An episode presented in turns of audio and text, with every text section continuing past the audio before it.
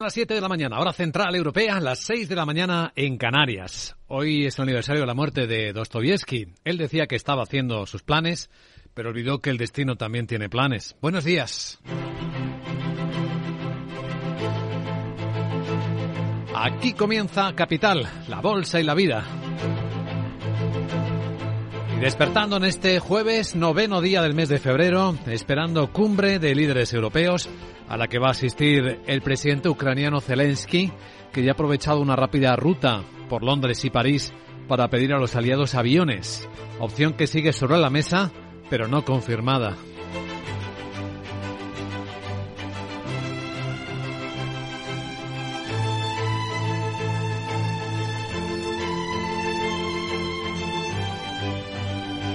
Capital, la Bolsa y la Vida.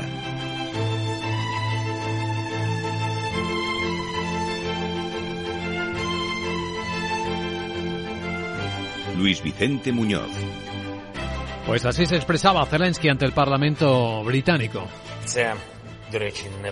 Tenemos muy poco tiempo y no estoy hablando de hoy, estoy hablando de semanas, meses por delante. Estoy hablando ahora de las armas necesarias para la paz y para detener la guerra iniciada por Rusia.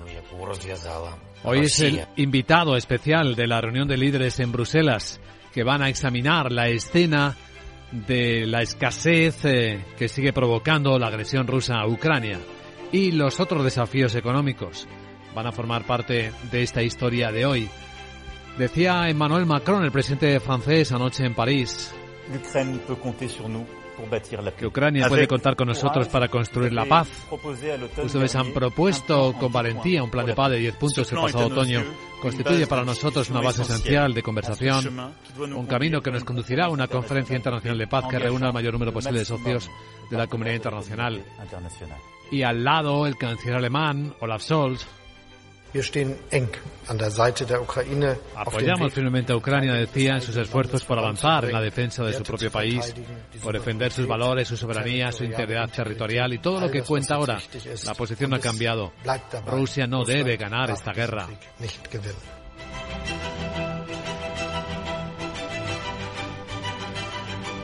El foco de la guerra llama nuestra atención sin que lo hayamos perdido de la terrible tragedia humana que está suponiendo el terremoto entre Turquía y Siria.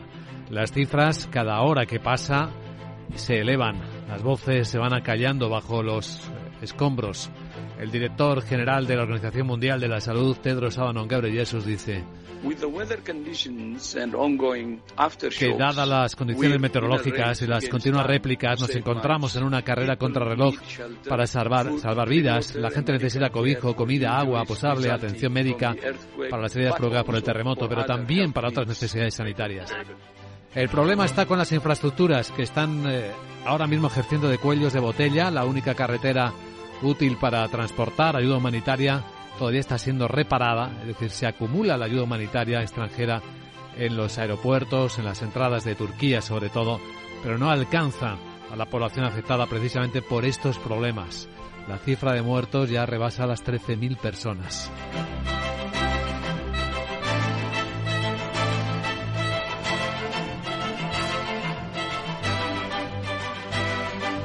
Y luego están las historias que escriben cada día las empresas y que recogemos aquí en el despertar.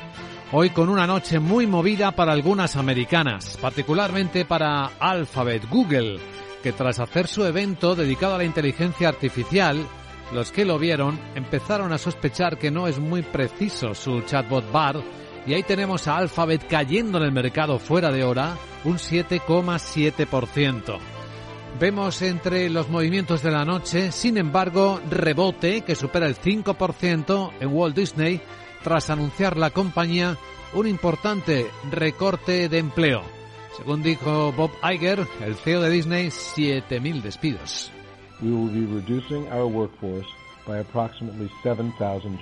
Cifra aproximada, dice. Si bien esto es necesario para abordar los desafíos que enfrentamos, hoy no tomo esta decisión a la ligera. Siento un enorme respeto y aprecio por el talento y la dedicación de nuestros empleados en todo el mundo. Soy consciente del impacto personal de estos cambios. Pero es que Disney tiene que ajustar, lo lleva en el plan, costes por 5.500 millones de dólares.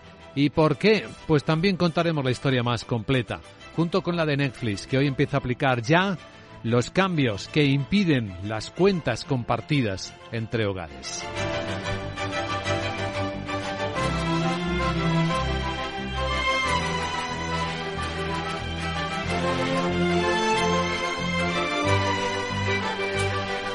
Vamos a ir incorporando en tiempo real resultados empresariales. Ya tenemos aquí algunos de los que reflejan grandes titulares como este.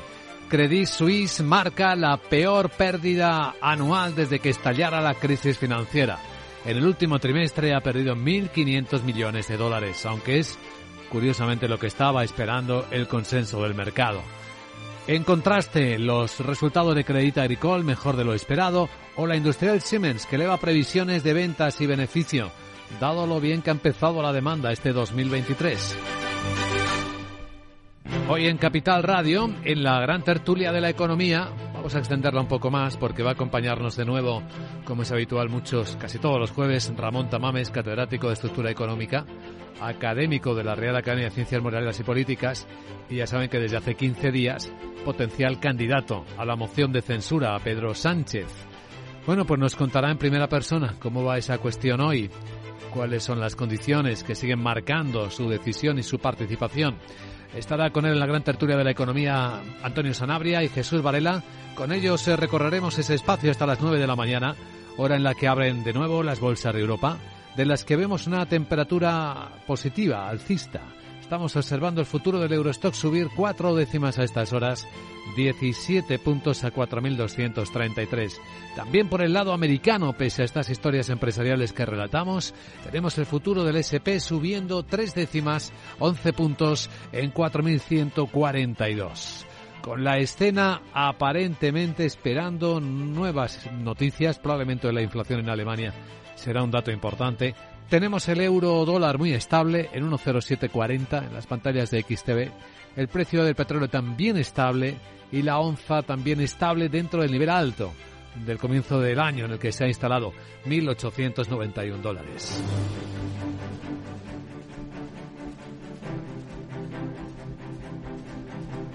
Escucha lo que viene en Capital Radio. A esta hora las noticias que despiertan la economía con Miguel San Martín. Vamos a actualizar la información dramática del terremoto, la cifra de muertes confirmadas supera ya las 15.000 personas.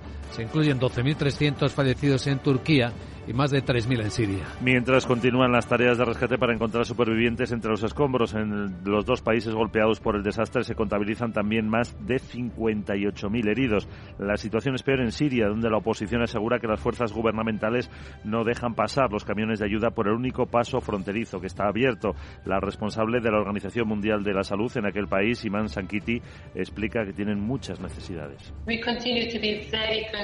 Seguimos muy preocupados, dice, por las zonas que son inaccesibles por el terreno que queda destruido en zonas que son necesarias para transportar. Sin duda las necesidades eh, sanitarias son tremendas. Es importante tener en cuenta que el sistema sanitario ha sufrido durante los últimos 12 años y sigue sufriendo y sigue estando bajo presión por las continuas emergencias y las últimas de ellas en este terremoto. Los equipos de rescate de Turquía han logrado rescatar durante esta madrugada seis personas, entre las que se incluyen tres niños, cerca de 68 horas después de haber quedado sepultadas bajo los escombros. La bolsa de Estambul permanecerá cerrada las próximas cinco sesiones, no abrirá hasta el día 15. En Asia nos ha sorprendido conocer que hace apenas unas horas Corea del Norte ha realizado un desfile militar impresionante. Ha exhibido misiles intercontinentales y armas nucleares tácticas. Conmemoran el 75 aniversario de la fundación del ejército. La agencia de noticias KCNA, la estatal, asegura que el desfile contó con la presencia de misiles intercontinentales dotados con la máxima capacidad de ataque atómico. El líder norcoreano Kim Jong-un ha estado presente, aunque no ha dado ningún discurso. Fotografías de un satélite estadounidense confirman estas informaciones y muestran grandes transportadores de lanzamiento de este tipo de misiles. Corea del Sur se está denunciando esta exhibición militar cuando el país sigue padeciendo importantes problemas de alimentación. Tienen problemas de suministro de alimentos. Veamos la actualidad europea. Los sindicatos franceses han convocado una nueva huelga de paros para el día 16 contra el proyecto de retrasar dos años la edad de jubilación. Que será la cuarta desde que comenzó el año. El anuncio se produce un día después de que la tercera recabara menos apoyo que las dos primeras y en vísperas de que el próximo sábado tenga lugar otra movilización contra el Ejecutivo en forma de desfiles. El Gobierno trata de convencer a los conservadores tradicionales para obtener la mayoría con la que no cuentan las cámaras, donde tanto la izquierda como la extrema derecha se oponen de forma frontal a esta reforma. En España, el Senado ha aprobado la ley de empleo, que volverá al Congreso de los Diputados tras incorporar varias enmiendas. La Cámara Alta ha introducido en el texto varias de Teruel existe para incorporar como objetivo de la ley la readaptación profesional de los demandantes de empleo, así como para aclarar que en los procesos de selección deberán evitarse sesgos por edad o discapacidad. También otra de Junts per Cataluña para especificar que los profesionales de los servicios públicos de empleo estarán especializados en dar respuesta a los diferentes perfiles de demandantes. Además, la ley establece que la Inspección de Trabajo va a realizar un informe para constatar que se dan las circunstancias requeridas para presentar un ERE, una medida que se introdujo a iniciativa de Bildu y que llevó a la COE a romper la interlocución con el Ministerio de Trabajo. Y previsiones después de la chapuza de los trenes que no entran en los túneles de Asturias y Cantabria. El Ministerio de Transportes confirma que habrá un retraso de más de dos años para que los trenes de cercanías lleguen. No será hasta 2026. Eh, también que han pedido a la empresa adjudicataria CAF un calendario para saber si pueden ajustar los plazos. Así lo ha dicho en Santander el secretario general de Infraestructuras, Javier Flores, a los consejeros de Cantabria y Asturias, a quienes ha explicado que el retraso se debe a una discusión técnica compleja. Lamentamos que eh, haya habido esta dilación que ya digo, son dos años desde que empezó ese contador del contrato hasta hoy.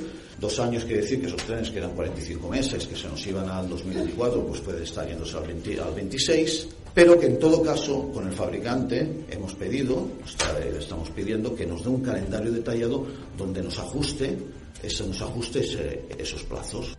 Flores ha reconocido que el problema se conocía ya en 2021, aunque ha matizado que en ningún momento se iban a construir trenes más grandes que los túneles, sino más pequeños. AEMETIC, que, que agrupa a las empresas tecnológicas de España, solicita al gobierno que respalde la autonomía estratégica de Europa frente a Estados Unidos y Asia. El presidente de la patronal tecnológica, eh, Pedro Milla, reclama una participación más proactiva en la iniciativa lanzada en la Unión. Asegura que es necesario copiar lo que hacen los grandes países y aboga por la agilización de las ayudas, además de facilitar la creación de grandes campeones continentales y replicar el modelo de éxito de Airbus. Y la Asociación de Líneas Aéreas está respaldando la liberalización de siete torres de control que se sumarían a las 12 que ya operan en este régimen. Entiende que mejorará la competitividad del sector y permitirá bajar precios. El Ministerio de Transporte sacará próximamente a proceso de audiencia pública una orden ministerial para la liberalización de estas torres. Los sindicatos, comisiones y USCA han convocado cinco jornadas de huelga a principios de este mes para los lunes de febrero ante el fracaso de las negociaciones del convenio colectivo en las torres privatizadas. Agenda del jueves. Hola, Sara Bot, muy buenos días.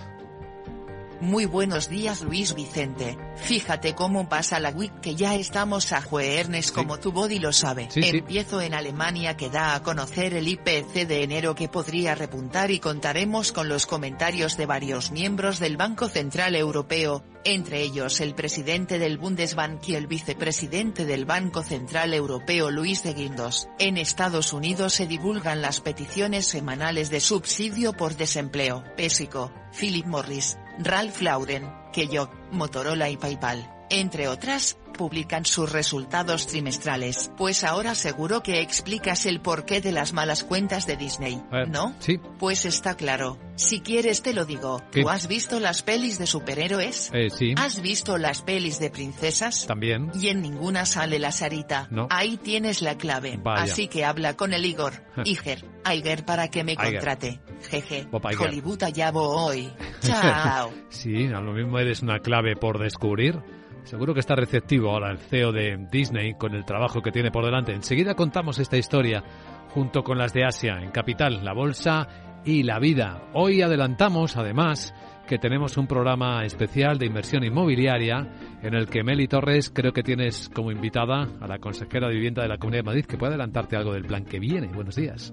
Hola, buenos días. Hoy en inversión inmobiliaria de diez y media a una os traemos todas las claves del sector inmobiliario. Pero vamos a centrarnos en la entrevista de la semana y se la vamos a dedicar a Paloma Martín Martín, que es consejera de Medio Ambiente, Vivienda y Agricultura en la Comunidad de Madrid.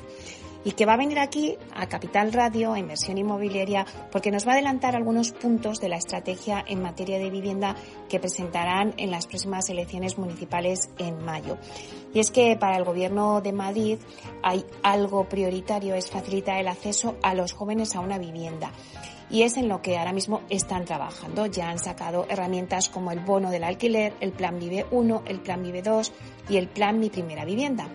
Bueno, pues para hablar de todo ello vamos a tener a Paloma Martín que nos va a adelantar pues cuáles son las propuestas electorales que hace el gobierno en materia de vivienda. Así que no os lo perdáis, de doce y media a una. Os esperamos. Gracias, Meli. Ahí estaremos escuchando Capital Radio. Ahora vamos a ver cómo está el mundo en la zona más activa del planeta, en Capital Asia. Capital, la Bolsa y la Vida, con Luis Vicente Muñoz. ¿Estás comparando hipotecas? Hay matices que marcan la diferencia. Hipotecas Cuchabank. Consúltanos directamente. Más info en cuchabank.es.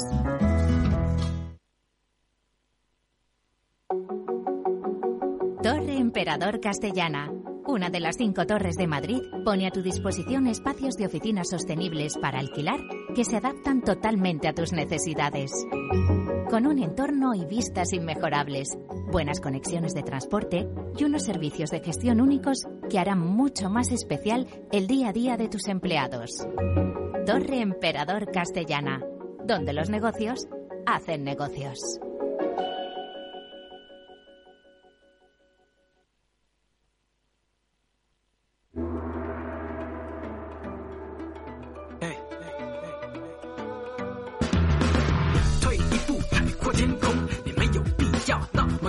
Capital Asia, vamos a tomar la temperatura al mercado asiático que está aparentemente tranquilo. Tokio acaba de cerrar prácticamente plano, está con los ajustes de última hora con 27.603 puntos en el indicador y ahí cotizándose los eh, han estado sobre todo los resultados de Toyota que han sorprendido positivamente en una de sus líneas. Sandra Torrecides, buenos días. Buenos días, sí, en el beneficio operativo son cifras del tercer trimestre fiscal y ha subido un 22% hasta casi 7.300 millones de dólares. Esos datos están por encima de lo esperado. Dice que el aumento del volumen de ventas y los efectos positivos de la debilidad del yen han compensado la subida de los precios de los materiales. El mayor fabricante de automóviles del mundo por ventas mantiene además la previsión de beneficio operativo anual. Recordamos que el mes pasado Toyota anunció que su presidente ejecutivo, Akio Toyoda, va a dejar en abril la dirección de la empresa que fundó su abuelo para dar paso al líder de su marca de lujo Lexus. Pues en el lado chino tenemos sesión positiva con rebotes del 1,5% para la bolsa de Hong Kong, Shanghai subiendo más del 1% y la confirmación de lo que ya veníamos avisando Fernando cómo el dinero extranjero está entrando en las bolsas chinas. Y está alcanzando cifras récord, 21.000 millones de dólares en acciones. Eso es lo que han gastado ya los inversores extranjeros en acciones chinas en lo que llevamos de año, según Financial Times. La demanda de títulos se ha incrementado ante la expectativa de que la economía china va a crecer más de lo esperado tras la reapertura. Esa compra de acciones eh, son títulos que cotizan en Shanghai y en Shenzhen y se compran a través del programa Connect de Hong Kong y se ha disparado a esa cifra, a esta, ese récord de 21.000 millones de dólares, que es más del doble del récord anterior. El índice de referencia, el CSI 300, eh, de, que recoge las grandes empresas chinas, ha subido más de un 13% desde finales de octubre. Y si ayer a esta hora contábamos que Fitch revisaba al alza las previsiones de crecimiento de la economía china hasta el 5%, en las últimas horas ha sido Barclays el que ha mejorado las estimaciones desde el 4,8 hasta el 5,3% por encima de las de Fitch. India tiene las bolsas bastante planas, aunque sigue cayendo con fuerza el grupo del multimillonario Adani.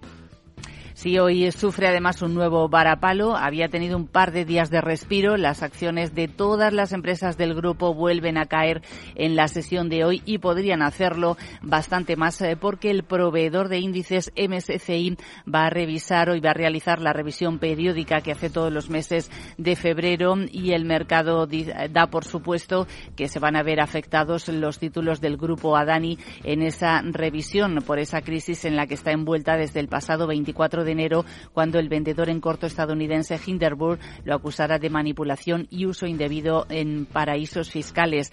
MSCI va a revisar la cantidad de acciones vinculadas del grupo Adani que se pueden negociar libremente en el mercado. Capital Asia.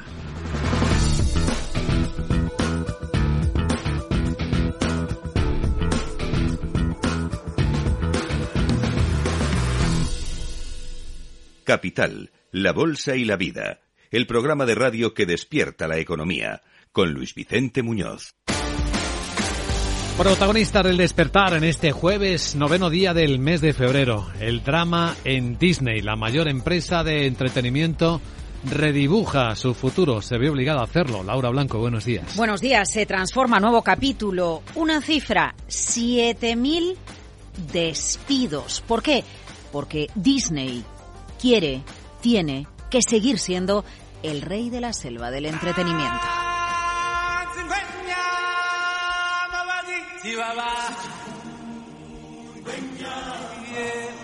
Bob Iger en su regreso de la vuelta a la empresa. En el centro, la creatividad e imitando a Meta, eficiencia, mucha eficiencia, despidos y ahorro de costes. Contaba que iba a reducir la fuerza laboral en aproximadamente 7.000 puestos de trabajo. Si bien esto es necesario para abordar los desafíos que enfrentamos hoy, no tomo esta decisión a la ligera. Siento un enorme respeto y aprecio por el talento y la dedicación de nuestros empleados en todo el mundo y soy consciente del impacto personal de estos cambios. 7.000 despidos son el 3% aproximadamente de la plantilla de Disney. 220.000 personas en todo el mundo, la mayoría en Estados Unidos. Otra cifra, Disney cae en bolsa en Wall Street más de un 40% desde los máximos de marzo del año 2021. Claro, hay que satisfacer a los accionistas. Los despidos llegan acompañados de muchos ceros en ajustes. 5.500 millones.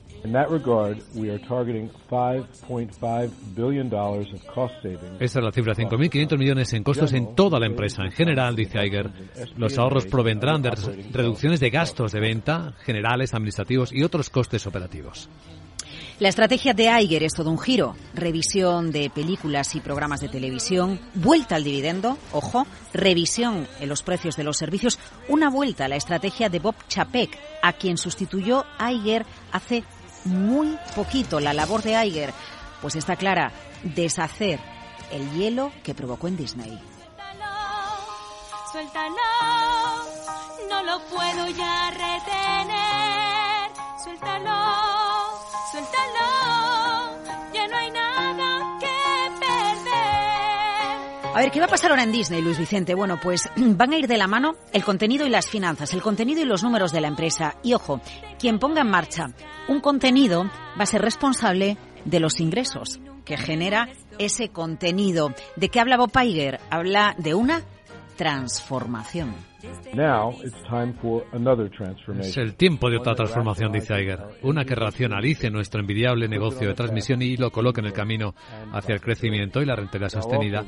Y al mismo tiempo hay que reducir los gastos para mejorar los márgenes y rendimiento y posicionarnos mejor para enfrentar futuras disrupciones, una mayor competencia y los retos de los problemas económicos globales.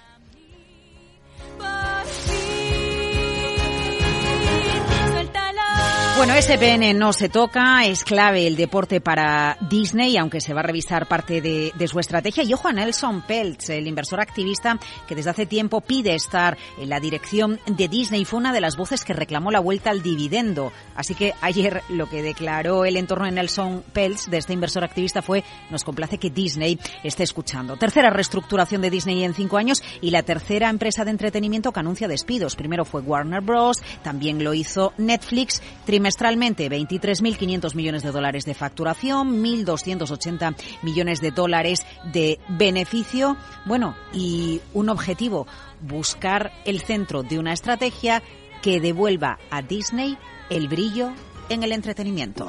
Lo más vital no más, lo que es necesidad y olvídate de la preocupación. Ah, pues citas a Netflix, también está tomando las decisiones que tras los despidos continúan, continúan su plan estratégico que incluye cambiar desde hoy mismo, si no estoy equivocado, la posibilidad de que las familias compartan la cuenta de Netflix. Claro, lo habitual en muchas familias, en la mía desde luego lo es, uso compartido de una cuenta y todos aportamos al tío José Luis, que es el que se encarga de pagar eh, en Netflix. Bueno, ¿qué va a pasar a partir de ahora? 100 millones de hogares comparten cuentas, ¿eh? explica Netflix. Y hay nuevas pautas para Canadá, Nueva Zelanda, Portugal y aquí, España. ¿Qué va a suceder ahora? Bueno, pues que quien tenga... Eh, lo, que, lo que va a hacer Netflix es establecer una ubicación principal para la cuenta y se le va a permitir dos subcuentas a usuarios que no viven en ese hogar y lo que va a hacer Netflix es cobrar una tarifa mensual por usuario adicional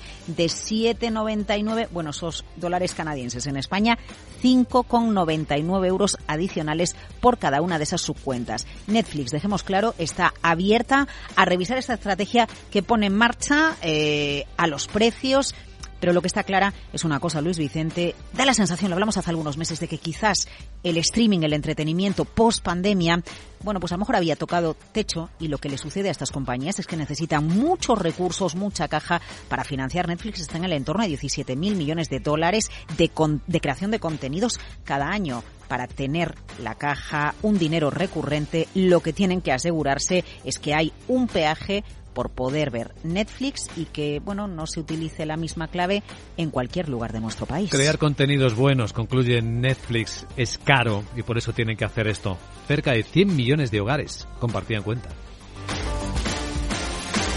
Bueno, ¿y qué, qué, qué ha pasado con Google que viene cayendo en el mercado fuera de hora Alphabet. Un 7%, tan mal fue la presentación de su chatbot BART. Bueno, pues mira, esto fue lo que le pasó. A Bart se le hace una pregunta. ¿Qué nuevos descubrimientos del telescopio espacial James Webb puedo contarle a mi hijo de nueve años? Y Bart responde con una serie de respuestas, incluida una que sugiere que el James Webb se usó para tomar las primeras imágenes de un planeta fuera del sistema solar de la Tierra o exoplanetas. Pero no. Bart se equivocó en la respuesta. Las primeras imágenes de exoplanetas fueron tomadas por Very Large Telescope del Observatorio Europeo Austral en 2004, según ha confirmado la NASA. Te lo resumo. Si la inteligencia artificial no responde bien, si la inteligencia artificial se equivoca, podemos confiar en Google. Con su incorporación de VAR Inteligencia Artificial, Google es un gigante y cuando una empresa es un gigante no se puede permitir patinar. Ayer Google patinó, no brilló. ¿Y sabes qué supuso eso en algunos momentos de la jornada? Que las acciones de Alphabet, la matriz de Google, llegaron a caer un 9%, haciendo que se esfumaran 100.000 millones de dólares de valor de mercado de Google. Claro, no podemos eh, analizar esta noticia de manera aislada. Recordemos lo que pasaba 24 horas antes. Satya Nadella, CEO de Microsoft, presentando un buscador incorporando la inteligencia artificial que dejaba con la boca abierta a todos. Ojo a Google porque entendemos que el liderazgo hay que ganárselo a pulso cuando hablamos de los gigantes tecnológicos mundiales. Empezábamos la semana avisando de que se había desatado la batalla de los chatbots de inteligencia artificial y tal y como van las cosas, cada día haremos un capítulo. ¡Estás volando! Esto no es volar, es caer con estilo.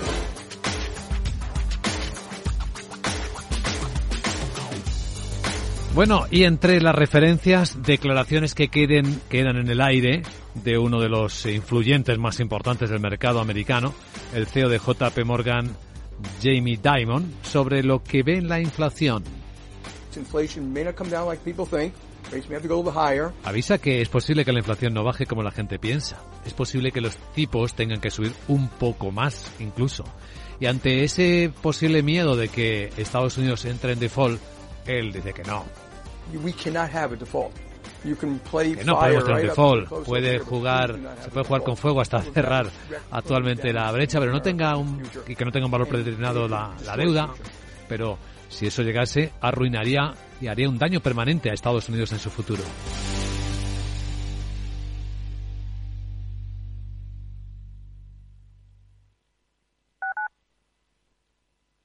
La unidad de pediatría del Hospital HLA Universitario Moncloa es un equipo experimentado de pediatras de diferentes especialidades, equipamientos diagnósticos, urgencias pediátricas 24 horas y hospitalización. Pide cita al 917-581-196. HLA Universitario Moncloa, tu hospital privado en Madrid, Avenida de Valladolid 83.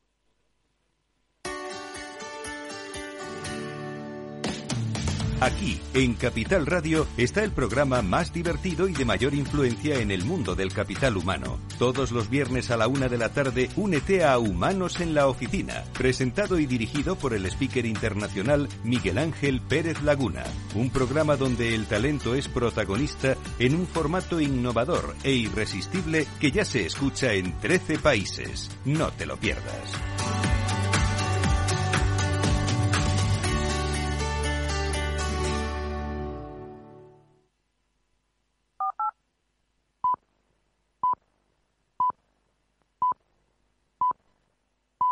Las siete y media de la mañana, hora central europea. Son las seis y media en Canarias. Decía Dostoyevsky, hoy es el aniversario de su muerte, que después de un fracaso, los planes mejor elaborados parecen absurdos. Buenos días.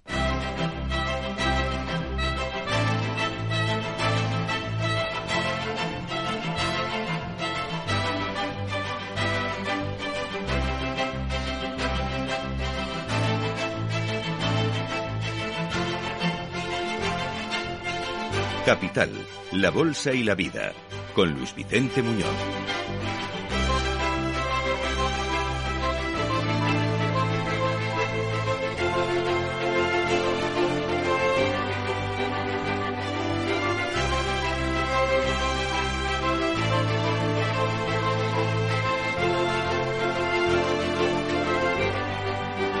Jueves 9 de febrero, el día despierta con la enorme frustración que supone estar trabajando en las ruinas que el terremoto ha dejado en Turquía y Siria y poder avanzar tan despacio. La cifra de muertes rebasa ya las 15.000 personas.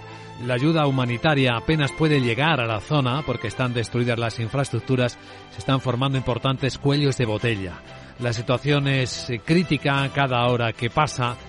Dice un testigo, es horrible porque se ahogan los gritos que quedan debajo de los escombros. El director general de la OMS, eh, Tedros Adhanom Ghebreyesus, alerta de que la crisis humanitaria también puede convertirse en sanitaria.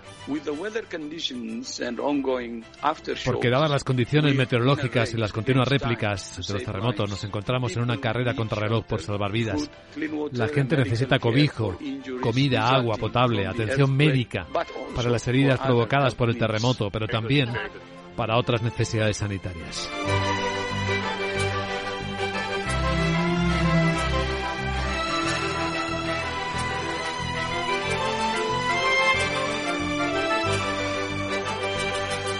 El dolor por los daños humanos y materiales del terremoto no se atenúa, crece incluso cada hora que pasa. Tampoco la parte de la guerra en Europa, con Rusia acumulando más tropas ante lo que parece preparativos de una mayor ofensiva acercándose al aniversario de la invasión en territorio ucraniano y con el presidente Zelensky en Europa. Ya no es un secreto que está en Europa, estuvo en el Reino Unido, en Londres, luego anoche en París y hoy participará en la cumbre de líderes de la Unión Europea. Pide Zelensky aviones de combate. Y de momento la puerta está abierta. Los británicos no se lo han confirmado, pero van a formar a sus pilotos. Dice el presidente ucraniano que tiene muy poco tiempo. No estoy hablando de hoy, estoy hablando de semanas y meses por delante. Estoy hablando ahora de las armas necesarias para la paz, para detener la guerra iniciada por Rusia.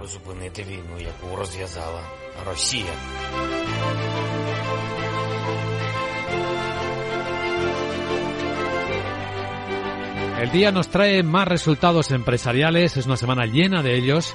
En Europa esta mañana resuenan las pérdidas históricamente altas, las mayores desde la crisis financiera.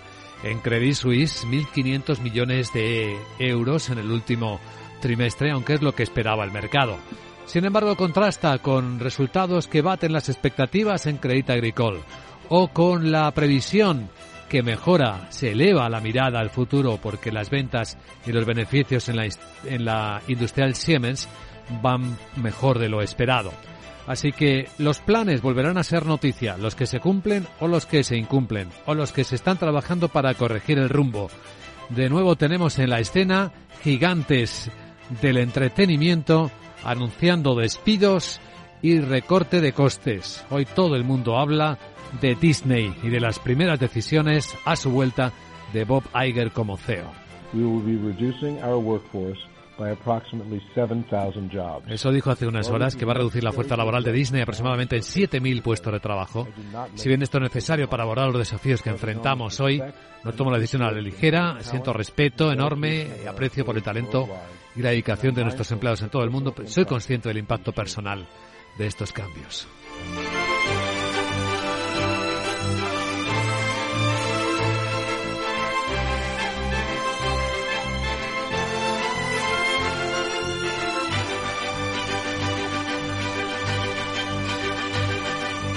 En España, hoy en la gran tertulia de la economía va a estar con nosotros de nuevo, como es eh, prácticamente habitual cada jueves, Ramón Tamames, convertido en uno de los protagonistas de la actualidad económica y política del país por la propuesta de que sea el candidato en una moción de censura al presidente del gobierno Pedro Sánchez. Nos contará de primera mano cómo va esta cuestión, cómo ven las cosas, la economía, el país, dentro de, bueno, las 8 y 17 y 10 en Canarias. Está en directo con nosotros. Y en la gran tertulia de la economía le acompañarán además Jesús Varela, presidente del Enguluca, y Antonio Sanabria, investigador y profesor de Economía Internacional.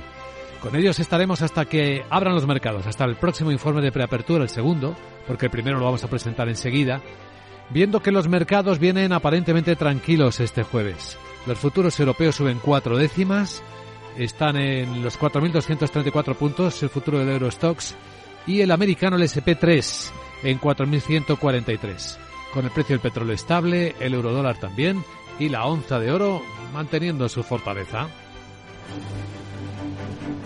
Sí, enseguida presentamos el informe de preapertura de Bolsa de Europa con los protagonistas de la actualidad. Vamos a examinar la situación ante la escena europea a la que en la que interviene directamente el presidente ucraniano Volodymyr Zelensky, participa en la cumbre de Bruselas y el objetivo Miguel San Martín. Buenos días es conseguir de nuevo más armas. Efectivamente, directamente. Quiere presionar a los líderes europeos para que le envíen los tanques más rápido, armamento pesado y también cazas de combate, así como un rápido inicio de las conversaciones de adhesión a la Unión Europea para su país. En una comparecencia conjunta en París con el presidente francés Emmanuel Macron y el canciller alemán Olaf Scholz, Zelensky ha vuelto a reiterar su petición. Francia y Alemania tienen potencial para cambiar las reglas del juego, dice Zelensky. Así es como veo nuestras conversaciones de hoy. Esto es obvio, cuanto antes consigamos armas pesadas de largo alcance y nuestros pilotos consigan aviones modernos, Emmanuel, cuando antes nuestros pilotos puedan conseguir aviones modernos OLAF, eh, más poderosa será nuestra coalición de tanques y te agradezco que hayas iniciado este camino. Más rápido acabará esta agresión rusa. Por su parte, el presidente galo ha reiterado su compromiso con Ucrania para que Rusia no salga vencedora. Ucrania puede contar con Francia, con sus socios europeos y sus aliados para ganar la guerra. Rusia no puede ni debe ganar. Mientras ataques, será necesario que continuemos y adaptemos el apoyo militar vital para preservar Ucrania y su futuro. De mismo modo que hemos seguido adelante con las nuevas entregas de material militar en las últimas semanas, seguiremos haciéndolo.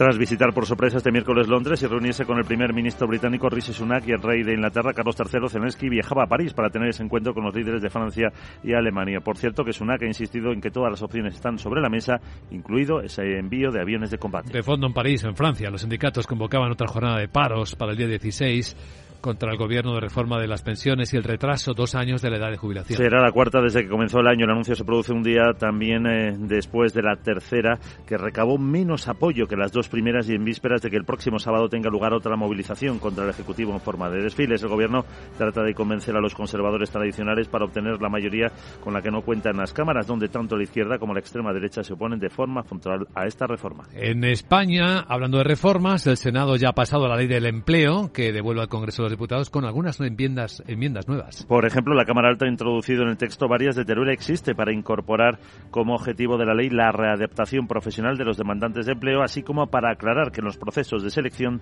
deberán evitarse sesgos por edad o discapacidad. También Junts per Catalunya eh, ha presentado otras para especificar que los profesionales de los servicios públicos de empleo estarán especializados para dar respuesta a los diferentes perfiles de demandantes. Además, la ley establece que la Inspección de Trabajo realizará un informe para constatar que se dan las circunstancias requeridas para presentar un ERE, una medida introducida a iniciativa de Bildu y que llevó a la COE, a la patronal, a romper la interlocución con el Ministerio de Trabajo. Bueno, pues del de transportes, ninguna de las medidas va a lograr que entren en vigor a tiempo los nuevos trenes de cercanías entre Cantabria y Asturias después de la chapuza de las medidas que no cabían por los túneles. El retraso va a ser de más de dos años. Hasta 2026. Además, el Ministerio ha pedido a la empresa adjudicataria, a CAF, un calendario para saber si se pueden ajustar esos plazos. Lo ha confirmado en Santander el secretario general de Infraestructuras, Javier Flores, a los consejeros de Cantabria y Asturias, a quienes ha explicado que el retraso se debe también a una discusión técnica completa. Lamentamos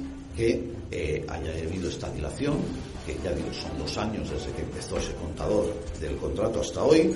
Dos años quiere decir que esos trenes que eran 45 meses, que se nos iban al 2024, pues puede estar yéndose al, 20, al 26 pero que en todo caso con el fabricante hemos pedido, le estamos pidiendo que nos dé un calendario detallado donde nos ajuste, ese, nos ajuste esos plazos.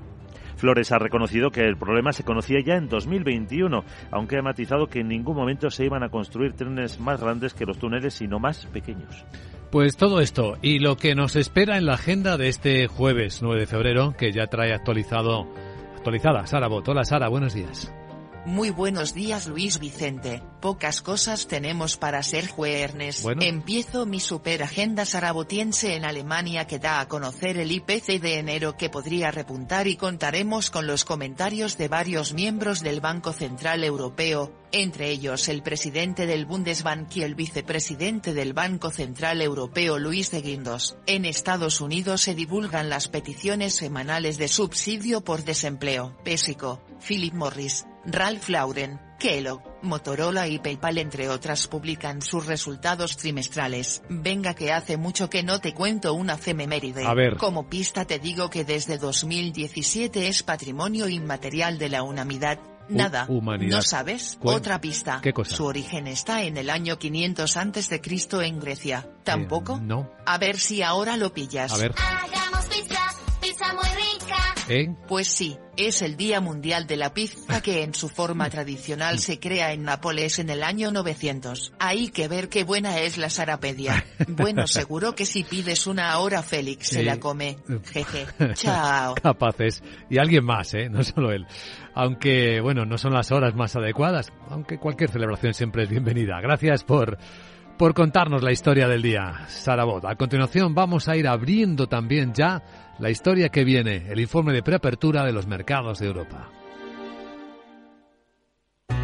Solo los más rápidos podrán conseguir ofertas increíbles por un tiempo limitado, como un 15% de descuento adicional en las marcas Brown, AEG, LG, Haier, DeLonghi y muchas más. Así son las ofertas límite, solo hasta el 12 de febrero en el Corte Inglés. Tus compras en tienda, web y app. En Darwinex hay más de 100 millones de euros buscando traders con talento. Ya hemos pagado más de 4 millones en comisiones de éxito. Si te tomas el trading en serio, únete a Darwinex. Capital en riesgo. Datos actualizados el 16 de septiembre de 2022.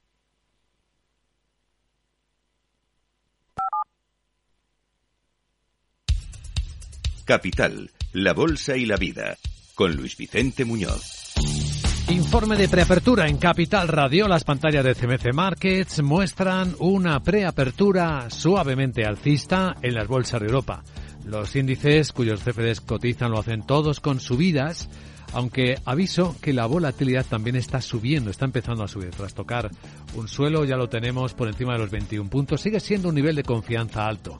No obstante, está bastante contenida la volatilidad cuyo nivel tan bajo nos llama poderosamente la atención en el comienzo de este año. Exactamente ahora el futuro del Eurostock sube 5 décimas, 20 puntos en 4.236 y el futuro del SP500 en el lado americano 3 décimas, 13 puntos en 4.143. Sandra Torcillas, buenos días. Buenos días. Eh, cautela, la que observamos a esta hora en las bolsas eh, que siguen analizando con lupa los mensajes que están lanzando los miembros de los bancos centrales. Hoy vamos a escuchar al vicepresidente del Banco Central Europeo Europeo, a Luis de Guindos, y también al presidente del Bundesbank. Y en Estados Unidos, en las últimas horas, varios miembros de la Fed han vuelto a reiterar que prevén más subidas de tipos de interés para controlar la inflación. La parte positiva es que ninguno de ellos ha insinuado que la política monetaria será más agresiva. Después de conocerse, recordamos el pasado viernes, ese informe del mercado laboral estadounidense y sobre todo los sólidos eh, que fueron los datos. Hoy se van a publicar peticiones semanales de subsidio por desempleo y el martes de la semana que viene los datos de inflación. Antes, en unos minutos, nos va a llegar ya el IPC de enero de Alemania que podría de nuevo repuntar. Ya se han publicado los resultados y a ver cómo los cotiza el mercado, las pérdidas de Credit Suisse. Sí, las anuales eh, son las peores desde la crisis financiera mundial de 2008. Eh, se ha visto azotado el Banco Suizo por varios escándalos que han llevado a una retirada de sus clientes eh, sin precedentes. En el cuarto trimestre los números rojos han superado los 1.500 millones de dólares, aunque ese dato está en línea con lo que estaba esperando el consenso del mercado. En noviembre ya advertía Credit Suisse de que iban a venir malas cifras. Eh, en todo el año los números rojos han sido de 7.900 millones de dólares. Es el segundo año consecutivo que cierra con pérdidas. Y datos interesantes más, las salidas netas de activos del grupo durante los últimos tres meses del año han superado los 119.000 millones de dólares. Y en su división insignia de gestión de patrimonios, las salidas han sido de 100.000 millones de dólares, muy por encima de lo que estaba esperando los analistas la hemorragia de fondos del año pasado lo llevó a incumplir algunos requisitos de liquidez. Mejor de lo esperado han ido los resultados de Credit Agricole. En el cuarto trimestre las cifras baten previsiones, eh, además ha dotado menos provisiones para préstamos incobrables y además eh, ha tenido un buen comportamiento de su banca de inversión. Confirma objetivos hasta 2025, incluido un beneficio neto anual de más de 6.000 millones. Eh, tenemos también entre los protagonistas eh, de este jueves a Siemens y ¿Cómo ha elevado previsiones? Pues sí, el fabricante de trenes y de software industrial eleva objetivos de ventas y de ganancias y es que ha tenido un buen comienzo del año, dice, sobre todo su negocio industrial que ha conseguido más de 2.700 millones de euros de beneficio y ha superado claramente previsiones. Su consejero delegado dice que han hecho el mejor comienzo de año de la historia con una cartera de pedidos que se sitúa en una cifra récord, 102.000 millones de euros. Siemens ahora espera un crecimiento de los ingresos para este año de entre un 7 y un 10%. Antes la horquilla iba entre el 6 y el 9%. ¿Y qué otros resultados tenemos? Pues tenemos a la siderúrgica ArcelorMittal, que prevé que los envíos de acero aumenten alrededor de un 5% este año. El beneficio en el cuarto trimestre ha estado en línea con las expectativas. El EBITDA, que es la cifra más observada por el mercado, ha sido de 1.260 millones de dólares, por debajo de las cifras del año anterior, pero en línea con lo que estaba esperando el consenso del mercado. Espera que la demanda mundial de acero, excluida China, se recupere entre un 2 y un 3% este año. ¿Y alguien más? Pues esperamos las cuentas de Mafre. En unos minutos eh, tenemos ya las de Aegon, que ha superado previsiones. Zurich Financial baja beneficio, pero sube dividendo. Y caen también el beneficio operativo de Volvo. Califica este año de desafiante. Tenemos una recomendación para CaixaBank. Citigroup le sube el precio objetivo desde 4 hasta 4,5 euros por acción. Pues esto por el lado europeo. A continuación, eh, la perspectiva, pero desde Estados Unidos.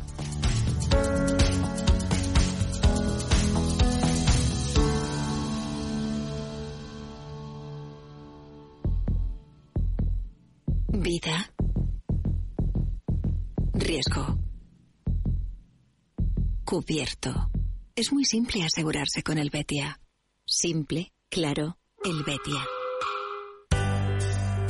Bueno, del mercado americano, de su comportamiento, ¿con qué nos quedamos, Miguel? Pues el eh, Dow se dejó un 0,61% ante una acumulación de resultados empresariales que están resultando menos positivo de lo que prevían los analistas. El S&P 500 un 1,11 y la mayor caída la sufrió el Nasdaq. Eh, estuvo, eso sí, algo animado por algunos comentarios todavía que quedaban de las palabras de Powell, pero el portal CNBC resalta que varias empresas, por ejemplo Chipotle o Lumen, comunicaron resultados peores de lo esperado. Uber, aunque tuvo unas pérdidas pérdidas récord y la cadena de farmacias CVS publicaron cifras eh, más positivas no fue suficiente para tranquilizar a los inversores. Destacaron las caídas de Intel del 2,8, Chevron 2,3 o Nike un 1,93 entre las que cerraron en verde, United Health un 1,3 y luego ya Merck, otra empresa del sector sanitario que avanzaba un 0,9%. En el fuera de hora, Disney sube un 5,24% tras anunciar esos eh, despidos. El objetivo es ahorrar dinero, como dice su CEO Bob Iger.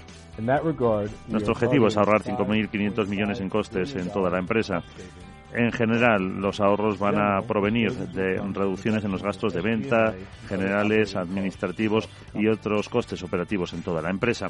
Eh, también notable, como comentabais antes, la caída de Alphabet, un 7,68% después de la presentación en un evento de BAR, su nuevo chat creado por inteligencia artificial y que dio una respuesta errónea en una publicidad de ese mismo chat. En Twitter, en otros mercados, el petróleo rozaba los 78 dólares y medio el barril y el rendimiento del bono del Tesoro a 10 años bajaba al 3,62%. Fuera de hora, estamos viendo a Disney subir eh, ahora mismo el 5,4% y a Alphabet, que no le quitamos la mirada encima tampoco, después del aparente fiasco de la presentación de su chatbot, la caída es del 7,7%. Fuera de hora. Enseguida el mercado asiático.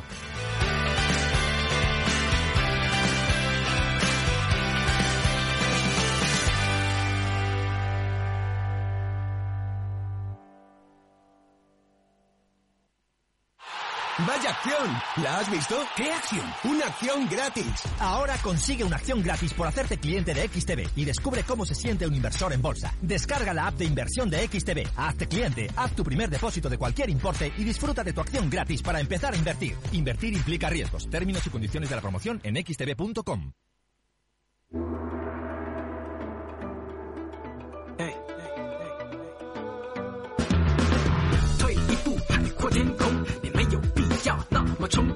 En Asia una sesión tranquila con muchos protagonistas, bien es cierto, en particular Toyota que ha publicado un resultado con eh, el repunte del 22% en el último trimestre de su beneficio operativo que ha sido una grata sorpresa positiva.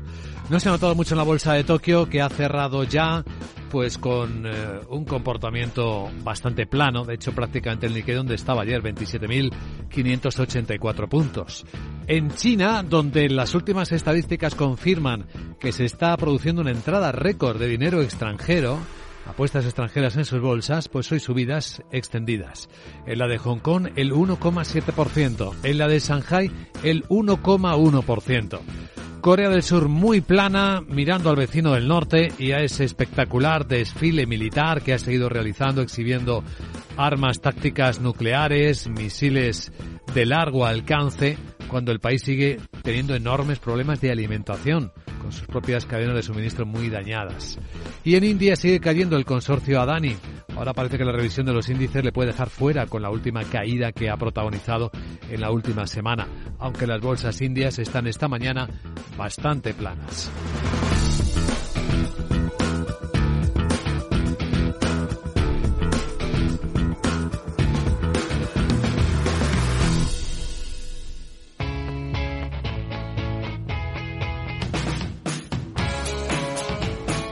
La economía despierta. Capital Radio.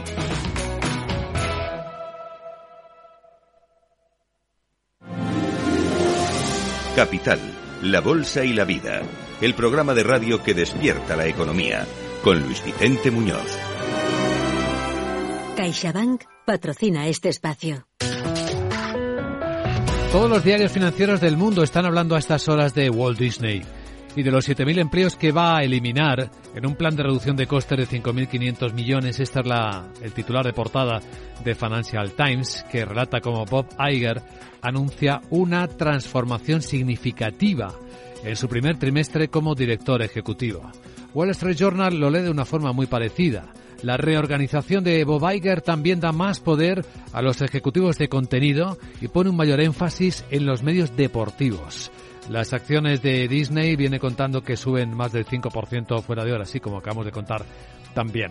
El otro protagonista de la noche es eh, Google, que ha lanzado funciones de inteligencia artificial a medida, dice el diario americano, que se calienta la carrera tecnológica. El movimiento culmina una serie de anuncios de la compañía y de su rival Microsoft, ya que buscan traer una nueva generación de inteligencia artificial a los usuarios, pero las acciones de la matriz Alphabet siguen cayendo más de un 7,7% a estas horas en los mercados, después de que preguntas y, análisis de los observadores eh, en particular el del de Business eh, Intelligence de Bloomberg, descubrieron algunos errores en las respuestas del chatbot de Google Alphabet. El diario americano también cuenta que Third Point, otro de los accionistas activistas, el del líder Dan Loeb, se ha descubierto que tiene una participación igualmente en Salesforce, una posición que le sitúa como quinto accionista. También recuerda el diario que el ex codirector ejecutivo de Salesforce va a crear una startup de inteligencia artificial con un veterano de Google y que también entra en la competición en esta enorme batalla global que se ha desatado sobre los chatbots de inteligencia artificial. En el diario americano también se cuenta cómo los bonos corporativos se van recuperando después del horrible 2022. Los precios de los bonos de las empresas siguen subiendo, sus rendimientos se recortan, particularmente en relación con los bonos del gobierno de bajo riesgo desde que comenzó el año 2023.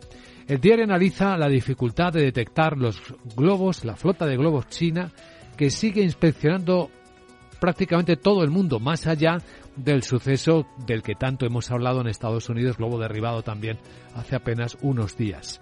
Dice este diario que la flota de globos chino, a gran altura, sigue llevando a cabo vigilancia en los cinco continentes, según la información que ahora está recabando con más interés la administración de Joe Biden. Intenta llamar la atención, dice, sobre el alcance de este programa de espionaje chino. Financial Times cuenta además otras historias.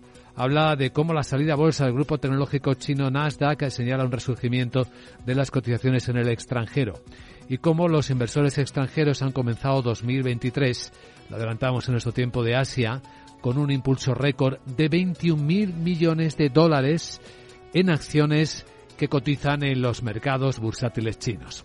Vamos a echar un vistazo, Guillermo Luna, buenos días a los diarios económicos españoles. ¿Qué destacan? Muy buenos días. En cinco días leemos que Renfe reformula su plan estratégico para pelear por el mercado europeo. El salto a Francia y el desarrollo de la checa Leo Express, claves en el corto plazo. La actividad exterior da un giro de América a la Unión Europea en las regiones más afectadas en cuanto a los plazos. El bajo coste a expensas de las nuevas fases de la liberalización. Más asuntos, cinco grandes gestores bancarios pujan por el ladrillo de CaixaBank. La entidad divide en tres bloques el concurso para la gestión de 30.000 activos valorados en 4.000 millones de euros. Además, Hacienda tiene cuatro meses para diseñar la nueva lista de morosos. El fallo del Supremo obliga a modificar cuanto antes la ley general tributaria y las comisiones de los fondos bajan un 33% en la última década, mientras BVA rechaza entregar los papeles sobre la salida de la cúpula en el caso Villarejo. Sabadell negocia en exclusiva con Nessi la venta de su división de pagos y Maeso, líder de congelados en nuestro país, se sitúa en venta por 100 millones de euros. En el economista.es, Macquarie y Ardian se lanzan a la, por la red fija de Vodafone, inician el proceso para pujar por unos activos españoles valorados en 4.000 millones. Repsol eliminará su deuda neta en 2023 por primera vez. El ejercicio del año pasado permite a la petrolera adelantar varios objetivos de su plan estratégico. Y Garamendi regulariza su sueldo para evitar conflicto con la seguridad social. Pasa de autónomo a abonar el IRPF de trabajador ejecutivo por cuenta ajena. Los expertos piden aclarar la reforma que lleva a prisión a los empresarios. Dice el economista que la norma busca evitar el uso de falsos autónomos. Meliá, Palladium y Barceló gastarán hasta 440 millones en reforma. Buscan así mejorar sus activos ante el alza de los, de los precios. Y Paradores busca una alianza con una hotelera internacional. Su objetivo es subir la base de clientes. Montmeló perderá por su parte dinero dos años más pese a las ayudas y CaixaBank recibe ofertas por su ladrillo valoradas en 4.000 millones de euros. De Altamira, Servihabitat anticipa Solvia e Hipoges. Eh, en breves, destaca el economista que BVA, Inditex, Mango y Mafre son las empresas más expuestas a pérdidas económicas en Turquía y Portfolio, el mercadito bursátil debuta sin dar cambio de su primera cotización. Y en expansión, ACS, Acciona, SACIR y OLA logran récord de contratos. Realizarán obras en Estados Unidos, Australia y Latinoamérica por valor de 60.000 millones. Además, las grandes fortunas rehuyen de España por el impuestazo y entrevista con Juana Roch, la CEO de Mercadona Online, sobre el futuro relevo a Juan Roy. Dice que para suceder a Juan Roy es mejor un ejecutivo con alta experiencia antes que un familiar como es su caso. Y en Confidenciales, Capital Madrid dice que Torres y FG rechazan entregar al juez las indemnizaciones que dieron a altos arcos cargos del BVA. CaixaBank ha patrocinado este espacio. Inversión inmobiliaria acompaña al mercado inmobiliario en este nuevo ciclo. Todos los jueves de 10.30 a 13 horas, el inversor encontrará las claves para realizar su mejor inversión. La mañana de los jueves en Capital Radio tomamos el pulso al sector inmobiliario. Noticias, análisis de mercado y debates donde los protagonistas del sector podrán contar en primera persona los retos a los que se enfrenta el ladrillo. Inversión inmobiliaria pone la voz al sector inmobiliario. Aquí, en Capital